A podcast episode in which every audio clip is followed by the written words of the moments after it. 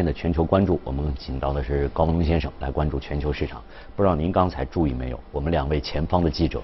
第一句话都是由于欧洲央行的这样一个决定，导致了这个市场出现了这样一个下挫啊。呃，对于这个欧央行的这样的德拉吉的这样一个讲话，它可能产生的影响，我们是从市场股市看到的，但其他可能还有很多的影响会后续的慢慢的会显现出来。您怎么来分析？我们首先觉得啊，就是呃，德拉吉的这一次对于欧洲央行保持利率不变的这样的一个决议呢，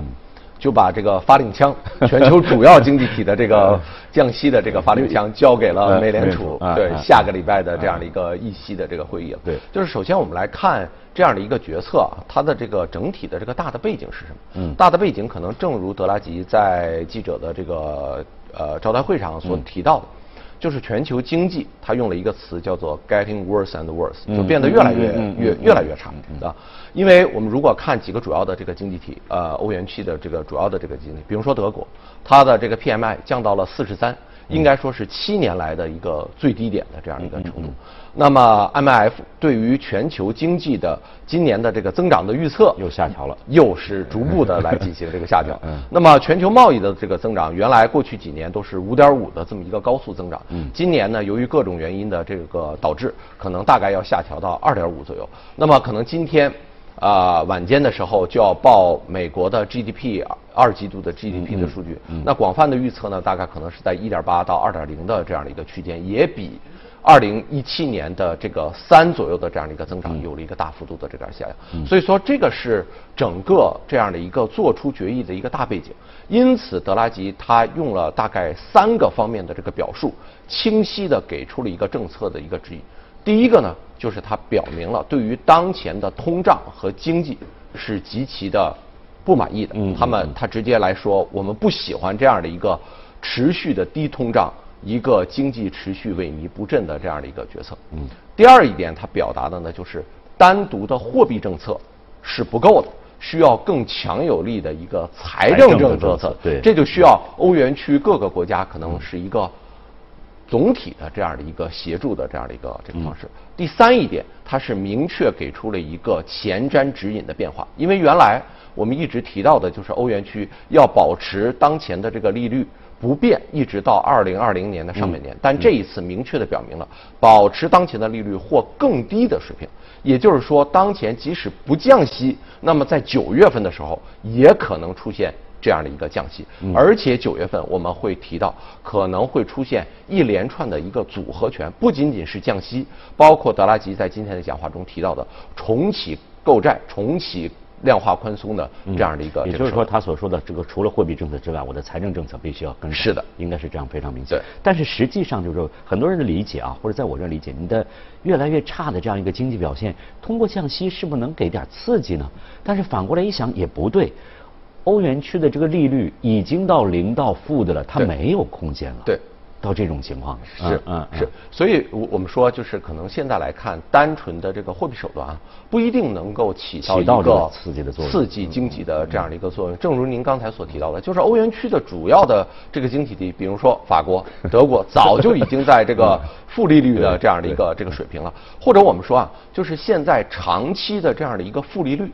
实际上，对于我们投资者，对这个是很关键的，已经带来了一定的这样的一个伤害，就是使得变得你的这个投资收益的预期，可能在未来相当长一段时间，我们都要降低这个投资收益的预期，因为基准的这个利率。或者说，我们说这个基本上可以看成市场的一个无无风险的利率。你无风险的这个利率比较低的话，那么各项投资收益的这个水平都要都会随之而下降。嗯，同时呢，整个全球的这个经济体，我们说啊，可能从原来的这种繁荣啊、增长啊，慢慢步入到了现在的这样的一个防御。收缩，我们不能说它是一个大幅度的衰退，嗯，但起码是一个防御收缩的这样，所以这一点上来讲的话，这个可能是需要一个通盘的考虑。仅仅的一个单独的一个货币政策，我们想可能真的就像刚才我们看到这个主持人所介绍的这个格林斯潘所讲的，只是一个保险型的、嗯防御型的一个手段啊，对对对它不是一个真正的长期手段。这个就像刚才你也提到了，这个确实给投资人带来很多的负面的心理的这样一个影响，但实际上呢，在他的这个投资收益过程当中，他已经明明确确的感受到了。比如说，可能在这个债券方面，像您说的这个，这个应该是非常稳定的，但是没想到这个都已经没有办法给我带来收益的话，我还有什么好去做的？那么刚才您提到了这个，我我刚才也在看这个，连格林斯潘也要出来对这个降与不降来说一句话的话，那么实际上就是像您说的，这个发令枪要交到美联储美联储的手上。对那么现在呢，大家的普遍预期是二十五个基点。对好像这个已经比较明确的这样的情况。是那么好，德拉吉这样表态了，回到美联储这儿，如果说降了，又会出现一个什么样的一个情况？啊我们觉得就是现在从整个呃现在美国的资产来讲的话，嗯会看到股市啊。一直可能还是高高在上，对吧？对可能不像包括像欧洲啊等等各地受到的这个影响那么大。嗯那么降息与不降息，我觉得对于美国股市，包括其他的这个主要的这个资产的影响，大概有两个。嗯第一个呢，就是我们会看到啊，降息可能不会改变这些主要的核心公司它的这些盈利的一些这个前景。比如说啊比如说像我们。昨天爆出财报的 Facebook 啊啊，脸谱对吧啊？比如说像今天爆出来的英特尔啊，以及下周要爆出财报的这个苹果，嗯对吧？为什么这么说呢？是因为我们说啊，就是现在这个呃全球财经界可能有一个非常流行的词，就是核心资产。嗯咱们国内有所谓的核心资产，美国其实也有核所谓的这种核心的这个资产。如果我们看像 Facebook、亚马逊、苹果这几家公司，其实在整个今年纳斯达克百分之二十五的涨幅里面。这三家公司就已经贡献了百超过百分之十九的这个涨幅。那么从美国共同基金的这个数据来表现的来看的话，对于这些所谓的核心公司的持仓达到了一个历史的一个极值。为什么会出现这样的一个情况？或者说美联储的这个降息的这个决决策可能对他们的影响较小，就是因为投资者认为在弱势经济的环境之下，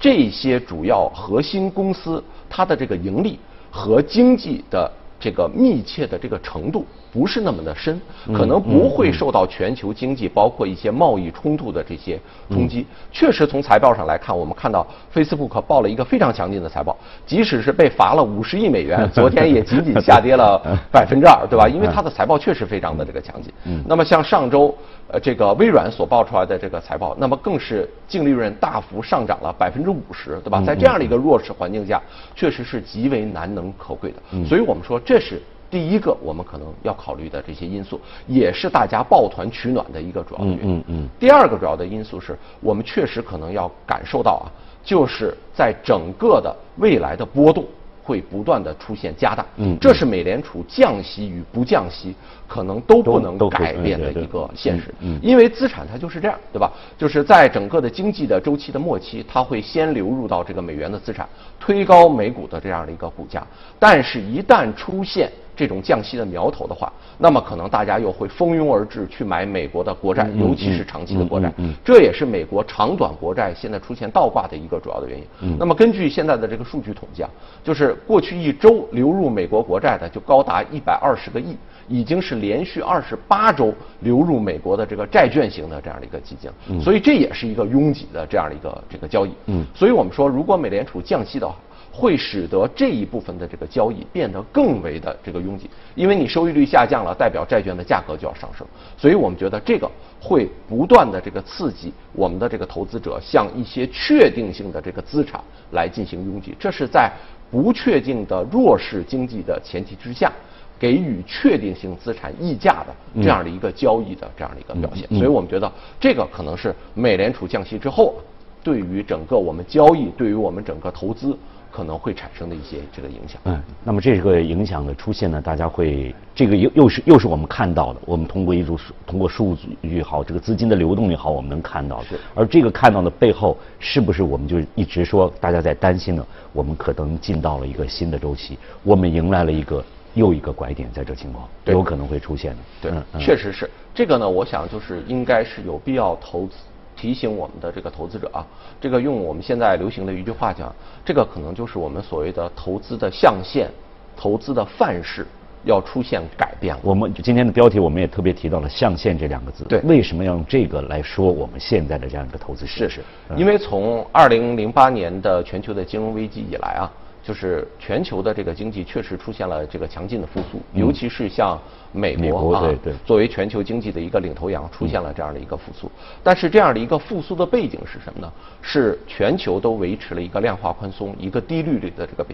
景。这个确实是有必要的，对吧？通过大量的这个购债，维持这个企业的这样的一个这个盈利，维持企业的这个财务报表的这样的一个健康。那么，因为你债务的累积越来越多。那么它反过来又作用于这个中央央行的这样的一个角色，你就只能维持利率保持一个低的这样的一个水平，因为你如果提高利率水平的话，那么就意味着我的还债压力就会比较的这个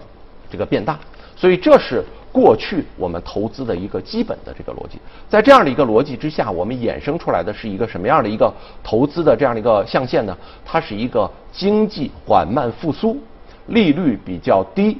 同时呢。这个我们整体的风险的这个波动不太大的这样的一个投资象限，嗯，但是我们说，就像您刚才所提到的，现在投资象限的改变变成了一个什么呀？变成了我们现在会转移到经济由原来的复苏繁荣，进入到防御震荡，嗯，甚至有可能轻微的衰退这样的一个投资的一个大背景之下，那么我们可能更多的是由进攻型的资产要考虑转向。防御型的这样的一个资产，这也是为什么最近金价我们看一路高歌猛进，突破到一千四百美元以上的这样的一个整体的这样的一个情况的这个大的这样的一个这个背景。所以我们说这是一个投资象限的一个整体的这个改变。这个应该说还是那句话，我们还是看到了很多的这样一些